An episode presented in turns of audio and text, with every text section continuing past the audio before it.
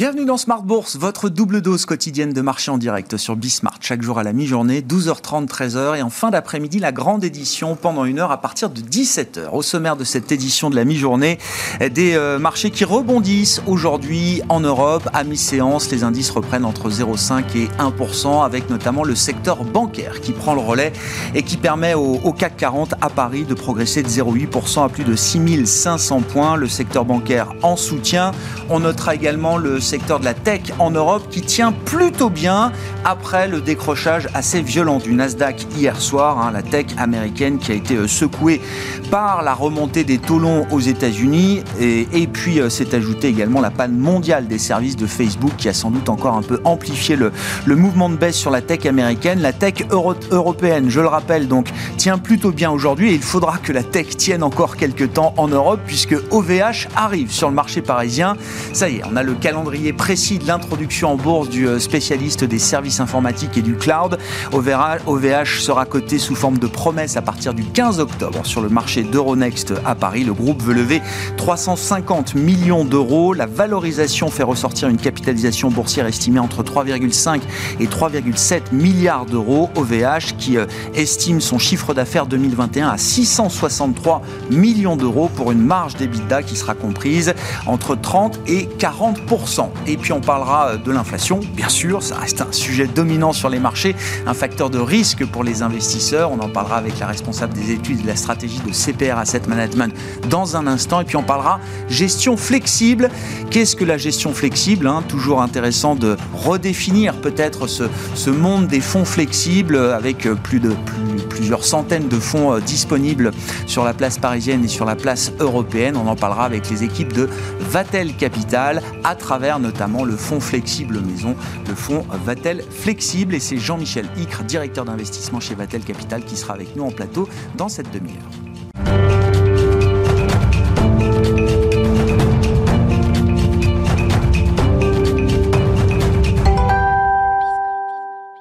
Une séance de rebond à mi-séance pour les marchés européens. Les infos clés du jour, c'est avec Alix Nguyen. La bourse de Paris se maintient hors du rouge après trois séances de baisse, mais la vigilance reste de mise face à des cours du pétrole en hausse et cette même pression des pénuries d'approvisionnement sur l'inflation et plus globalement l'activité économique. Et pour ne rien arranger, les contrats futurs sur indices américains se montrent hésitants après la forte baisse de Wall Street hier soir. Le S&P 500 a plié de 1,3% pour revenir à son plus bas niveau depuis la fin juillet, plombé par la chute des géants de la high-tech comme Apple, Microsoft, Amazon et Facebook. Facebook qui suite à une panne de plusieurs heures a perdu près de 5%. Cette panne a bloqué l'accès à son site principal et par ricochet à ses applications Instagram et WhatsApp. Le baril de Brent a atteint un nouveau plus haut de 3 ans hier, une hausse qui intervient après la confirmation de l'OPEP+, du maintien de la hausse prévue de 400 000 barils par jour, et ce, malgré l'augmentation de la demande et la pression de pays comme les États-Unis. En Asie, le Nikkei de la bourse de Tokyo a terminé en repli de plus de 2% ce matin, au terme d'une séance marquée par une perte de plus de 10% par rapport à son pic de septembre. À Hong Kong, le Hang Seng tentait se stabiliser en fin de séance, mais le risque immobilier persiste. Fantasia Holdings Group n'a pas honoré le versement d'un coupon obligataire de 205,7 millions de dollars du hier. Evergrande, pour sa part, reste suspendu de cotation. On rappelle qu'un communiqué se fait attendre quant à la cession d'une participation majoritaire dans l'une de ses filiales. Les marchés chinois restent fermés jusqu'à vendredi. L'importante volatilité constatée depuis la fin du mois dernier ne devrait pas s'amenuire à l'heure où le président Biden tente de faire voter son plan de relance, mais aussi un prolongement du plafond de la dette. Il devrait être dépassé dans deux semaines. Et puis un autre facteur de volatilité, il s'agit de l'attente du rapport sur l'emploi de septembre. Il sera publié vendredi et son potentiel impact sur le calendrier du tapering de la Fed. Une statistique nous parvient aujourd'hui, celle de la croissance du secteur privé de la zone euro et elle ralentit pour un deuxième mois consécutif. Les pénuries de matières premières ont entaché l'activité des fabricants.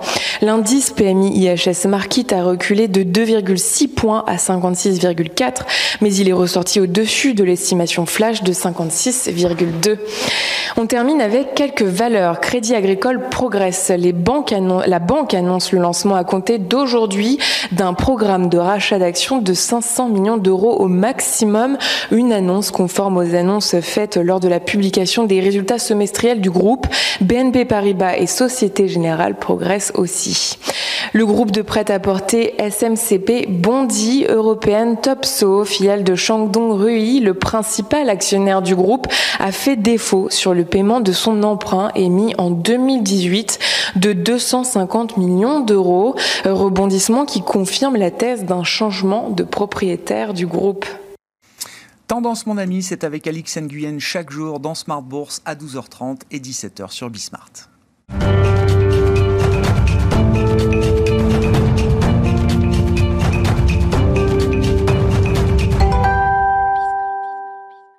Parlons des euh, scénarios de marché des équipes de stratégie de CPR Asset Management. C'est Laetitia Baldeschi qui nous rejoint par téléphone, responsable des études et de la stratégie de CPRAM. Bonjour Laetitia. Merci beaucoup d'être d'être avec nous. Je rappelle hein, des scénarios de marché tactiques à trois mois que vous réévaluez tous les mois chez euh, CPR Asset euh, Management. Alors l'idée c'est qu'il y a évidemment un scénario de risque important autour de l'inflation, mais je voulais qu'on comprenne bien avec vous les, les mécaniques de diffusion de l'inflation. Où est-ce qu'on en est de ces phénomènes aujourd'hui Laetitia. Je retiens d'ailleurs à ce sujet un petit commentaire fait par le chef économiste d'IHS Market, donc qui mène ses études mensuelles auprès des directeurs d'achat dans le secteur manufacturier et dans le secteur des services. On parle là justement de la composante service, c'est-à-dire une activité qui n'est pas la plus en, front avec la question des pénuries de matières premières, euh, par exemple. Et les équipes d'IHS Market notent que l'inflation, la hausse des prix dans le secteur des, des services commence à avoir un impact sur les comportements de consommation, puisque les fournisseurs de services, au-delà de la modération naturelle de la demande, constatent quand même une érosion assez marquée visiblement de la croissance de la demande liée aux effets prix. Effectivement, hein, Grégoire, vous avez raison de le dire, les, les, les pénuries euh, d'entrants et euh, notamment de matières premières, et en particulier le, phénomène qu'il se passe ponctuellement sur l'énergie, euh, a des répercussions non seulement sur le secteur euh, manufacturier, mais bien, évidemment euh, également sur les services par ricochet. Euh, il est clair que lorsque l'on vous annonce des hausses de tarifs du gaz réglementé comme on a pu en, entendre depuis quelques semaines un peu partout en Europe, euh, aussi importantes qu'elles ont été annoncées, eh bien cela a un impact immédiat sur le pouvoir d'achat des ménages qui répercute sur la consommation qui n'est pas, je dirais, essentielle euh, dans leur euh, dans leur panier de consommation classique, et donc on a un effet sur la demande adressée aux entreprises du secteur des services. C'est-à-dire, euh, Laetitia, en termes de comportement, là, même si on sait qu'il y a une accumulation d'épargne très importante à travers cette crise, même si on voit des mesures de protection, de soutien du pouvoir d'achat, on peut imaginer quand même une logique de précaution, une logique de thésaurisation peut-être de la part du consommateur face à ces, ces phénomènes inflationnistes et comme vous l'avez dit d'un mot, hein, le, le bruit médiatique qui va autour. Tout à fait, tout à fait. C'est en tout cas ce que l'on a pu observer hein, par le passé lors des différents euh, chocs sur le prix de l'énergie qu'on a pu observer. Euh, donc on a eu plusieurs exemples, hein, euh, notamment à l'époque 2008-2009, hein, et ce qui avait, rappelons-nous, accéléré la, tendance au ralentissement assez fort de, l'économie mondiale par le, choc sur l'énergie. Quand vous regardez aujourd'hui le, prix du gaz, si on, traduisait dans un équivalent en énergie du prix du baril de pétrole, ce serait l'équivalent de 170 dollars le baril. Mm. On se rappelle qu'en 2008-2009, le pic était à 144 dollars de mémoire, hein, euh, mm. me semble-t-il. Euh, donc, vous voyez qu'on est sur un choc extrême avec une dépendance au gaz qui a été accélérée par toutes les, premières mesures de transition euh, climatique hein, que l'on a mis en place un peu partout. Donc, on a cette problématique sur le gaz. On a euh, évidemment euh, un, cumul hein, d'effets de chocs négatifs, hein, je dirais, en termes de niveau de stock qui était très bas, en termes de géopolitique, on voit bien qu'il y a un petit peu de tension côté algérien, côté russe, et qui diminue les approvisionnements de l'Europe notamment. Et donc tout ceci, plus le vent hein, qu'il manque mmh. au Royaume-Uni pour approvisionner l'énergie à, à, base d'éoliennes, eh bien on se retrouve avec une, une vraie problématique, une crise énergétique qui touche l'Europe mais qui touche le monde aussi. Hein. On a pu le voir en Chine euh, au mois de septembre. Le rebond attendu dans les PMI n'était pas présent. Pourquoi? Et ça, c'était très bien mis en avant hein, dans les commentaires des enquêtes, euh, parce qu'il y avait ce problème de pénurie de courant dans beaucoup d'entreprises. Les entreprises euh, de les fournisseurs d'énergie, d'électricité, ayant coupé leur activité plutôt que de produire à perte, puisque le prix de l'électricité était est réglementé en Chine. Pour autant, en termes de scénario de marché, euh, Laetitia, vous, euh, euh, vous continuez de croire que le scénario central, à 60% pour les trois prochains mois, reste celui d'une normalisation graduelle. Pourquoi est-ce que le scénario d'inflation reste un, scénario de risque important, toutefois, à 25% Mais pourquoi est-ce que vous restez dans l'idée principale, quand même, que la normalisation se fera de manière graduelle et j'ai envie de dire presque ordonnée? Mais écoutez, c'est, pour le moment, effectivement, notre scénario central, 60% mm. de probabilité d'occurrence, comme vous le rappeliez. Euh, pourquoi? Parce que on, a le sentiment que cette crise énergétique, elle est, elle est ponctuelle, comme je le disais, elle fait, elle fait référence à beaucoup de phénomènes concomitants, mais euh, selon les, les, projections, elle devrait prendre fin, en tout cas s'atténuer très nettement au deuxième trimestre 2022. Donc on continue, continue de penser que c'est quelque chose de transitoire, sachant qu'il y a beaucoup d'épargne, comme vous l'aviez euh, mentionné précédemment, euh, de précautions qui avaient, qui issues de la crise, et qu'il y a toujours hein, cette demande assez forte un peu partout. Donc il nous semble que pour le moment, la thèse du transitoire du côté de l'inflation perdure tant qu'il n'y a pas une boucle prix-salaire qui se, qui se mette en place euh, de façon plus durable. Je dirais donc effectivement un scénario de normalisation graduelle qui prend en compte quand même euh, le, le, tapering qui se mettrait en place dès la fin de l'année hein, aux États-Unis euh, par la réserve fédérale et puis graduellement des, des, des hausses de taux, ce que l'on a pu observer, hein, ce qui vraiment s'est mis en place depuis quelques semaines euh, dans le marché, avec des marchés actions qui sont pour, pour pas très très loin de leur, de leur maximum, mais qui continuent d'avoir une petite légère marge de progression en fonction des disparités des indices euh, de façon géographique. Et, vous dites, quand vous regardez justement le marché obligataire, euh, Laetitia, alors 1,50 autour pour le 10 ans américain, moins 0,20 autour pour le 10 ans allemand, vous dites, oui, le marché est lui aussi dans ce scénario de normalisation graduelle. Sur ces niveaux de taux-là, c'est ce que joue le marché à ce stade il me semble, euh, s'il devait euh, s'inquiéter plus de l'inflation et notamment de la pérennité hein, de cette inflation qui se mettrait en place dans dans les économies développées, euh, un peu comme déjà on peut l'observer malheureusement dans les émergents, eh bien on aurait effectivement des mouvements plus plus marqués, nous semble-t-il, sur les taux. Euh, pour nous, dans le scénario alternatif où l'inflation serait plus forte, en tout cas plus durable que ce que l'on a en tête, eh bien les taux euh, montraient vers 1,90 aux États-Unis euh, et, en zone euro euh, se rapprocherait d'un zéro. Hmm.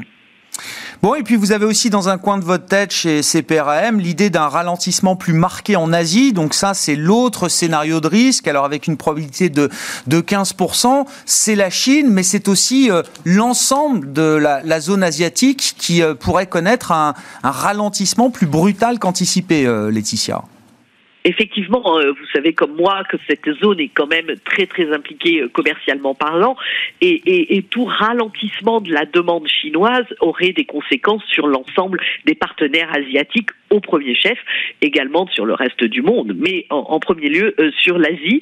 Et donc il nous semble quand même qu'on est toujours dans cette dans cette euh, probabilité, alors non nulle, assez faible encore, hein, 15%, euh, du, du, d'un possible ralentissement plus marqué qui, permet, qui, qui entraînerait hein, des, des, révisions à la baisse des perspectives de croissance, notamment pour les, pour les entreprises euh, sur 2022. Euh, la Chine étant quand même, on, le voit, hein, dans une, dans une situation un peu complexe, on en a longuement parlé ensemble mmh. il y a peu, et on voit encore hein, les, les, les, les, les annonces sur ce secteur de l'immobilier de la promotion immobilière. Alors, c'est un secteur particulier. Il nous semble que les autorités ne vont pas laisser tomber tout le secteur de la construction, en tout cas réel, hein, l'activité réelle en Chine. Pour autant, ça va peser sur la confiance et euh, sur la dynamique de, croissance de la demande intérieure, à n'en pas douter. À cela, il faut ajouter les problématiques d'approvisionnement, comme partout dans le monde, et vous avez tous les, tous les ingrédients pour un ralentissement un peu plus marqué dans cette zone. Et si d'aventure ce, ce, ce, ralentissement prenait euh, plus d'ampleur, eh bien, évidemment, cela se traduirait par des baisses sur les marchés actions assez fortes, notamment, évidemment, dans les émergents. Euh, on envisagerait 10% de baisse à trois mois sur ces marchés-là. Oui, 10% de baisse dans les émergents, mais 7,5% euh, de baisse dans, les marchés euh, actions de la, zone euro. En tout cas, c'est voilà, c'est le, petit calcul que vous faites pour ce scénario de risque. Encore une fois, je le rappelle, hein, dont, la probabilité que, que, vous estimez est de, de 15%. Mais oui, la, zone euro serait quand même directement impactée par ce, ce ralentissement marqué en Asie. Hein. Oui, tout à fait. Vous, vous, le savez, euh, comme nos auditeurs, euh, que le marché euh, européen est quand même très sensible à, à, à la demande chinoise et à l'activité dans cette zone asiatique. Et, et, on le sait très bien, on l'a vu hein, dès les premiers aternoiements de, de, sur l'économie chinoise il y a quelques semaines. Les, le, la correction sur certains, certains types de secteurs, je pense notamment au luxe, mais pas que. en Europe, eh bien, ce, ce, le, le, mouvement peut être d'ampleur et nous que si le ralentissement était plus marqué, plus vigoureux en Asie, eh bien l'impact serait non négligeable sur la zone euro. Le Japon également, hein, qui est très sensible. Euh, on l'a vu, euh, l'activité en, au, Japon ne rebondit pas aussi vigoureusement qu'ailleurs, mais euh, pour autant, le, je dirais que les spécificités industrielles du pays leur donnent grande dépendance hein, au climat asiatique. On a vu la production d'automobiles qui est toujours en chute de 15% sur le mois d'août. C'est quand même considérable. Mmh. Oui, le Japon, le marché japonais qui a euh, très vite euh, reperdu euh, à peu près tout ce qu'il avait gagné cet été. Il a déjà reperdu 10% en moins d'un mois. Le Nikkei 225 qui était encore en baisse assez marquée ce matin. Merci beaucoup Laetitia. Merci pour vos, vos remarques et ces scénarios de marché tactique que, que vous avez détaillés avec nous. Laetitia Baldeschi, responsable des études et de la stratégie de CPR Asset Management avec nous par téléphone.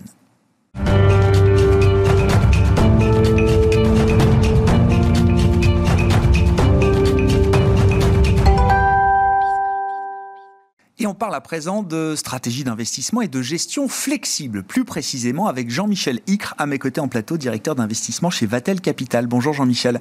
Bonjour Grégoire. Merci beaucoup d'être là. Bon, Vatel Flexible, qui est un fonds flagship de la, maison euh, Vatel Capital. On, va parler de, votre fonds flexible euh, spécifiquement, mais d'abord peut-être un petit rappel. Euh, qu'est-ce qui définit pour vous la gestion flexible? Qu'est-ce qu'on met derrière cette notion de flexibilité en termes de gestion, Jean-Michel?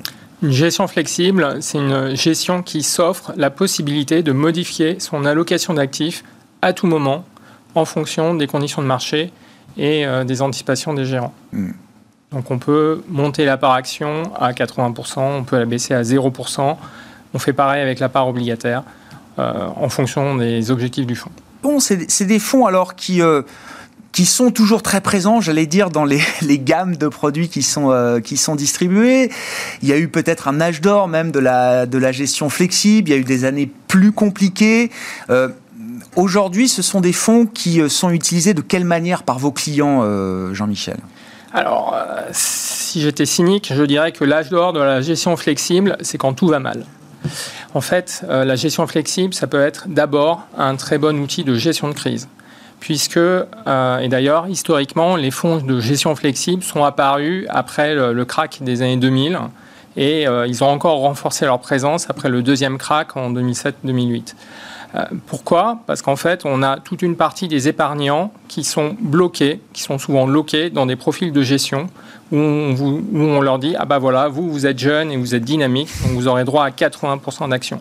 Et quand les marchés actions se cassent la figure, eh bien la location reste fixe et donc les investisseurs sont, subissent des moyennes à la baisse qui creusent leurs pertes. Si à la place de, ces fonds euh, actions qui, qui, plombent leur allocation, on met des fonds flexibles, alors on garde le profil de risque du client qui lui est propre, mais en même temps on a des coussins amortisseurs, on a des airbags qui vont permettre au portefeuille de faire mieux que le marché parce qu'on aura une composante obligataire plus forte euh, en, dans, dans l'allocation globale qui permettra de donner du rendement et donc de compenser les pertes sur les actions. Ouais, donc c'est des outils de gestion de crise, c'est ça euh, ce qu'il faut comprendre. Voilà, donc c'est d'abord un outil de gestion de crise et c'est aussi un outil de gestion très utile quand on a peu de visibilité sur le marché, puisque on est euh, bah, justement on est flexible, donc on sait qu'on va pouvoir aller dans un sens ou dans l'autre en fonction des événements. Donc garder en fond de portefeuille quelques fonds flexibles, c'est aussi une bonne idée. Est-ce que l'ambiance actuelle, est-ce que le schéma de marché actuel est justement euh, profitable au, fond euh, flexible On parlera de la performance. Il y a une très belle performance chez, chez Vatel euh, flexible aujourd'hui, Jean-Michel. Mais d'un point de vue commercial, est-ce que vous notez à travers votre fonds, en regardant l'ensemble de l'industrie, est-ce qu'il y a un moment là de regain d'intérêt justement pour ce type de gestion aujourd'hui? Alors on a effectivement des demandes. Euh, pour notre fonds euh, qui montre que euh, peut-être que le moment est propice pour retourner sur de la gestion flexible. L'an dernier, en fait, on a vu il y a eu une très forte chute, il y a eu une très forte remontée. Les fonds flexibles se sont bien comportés.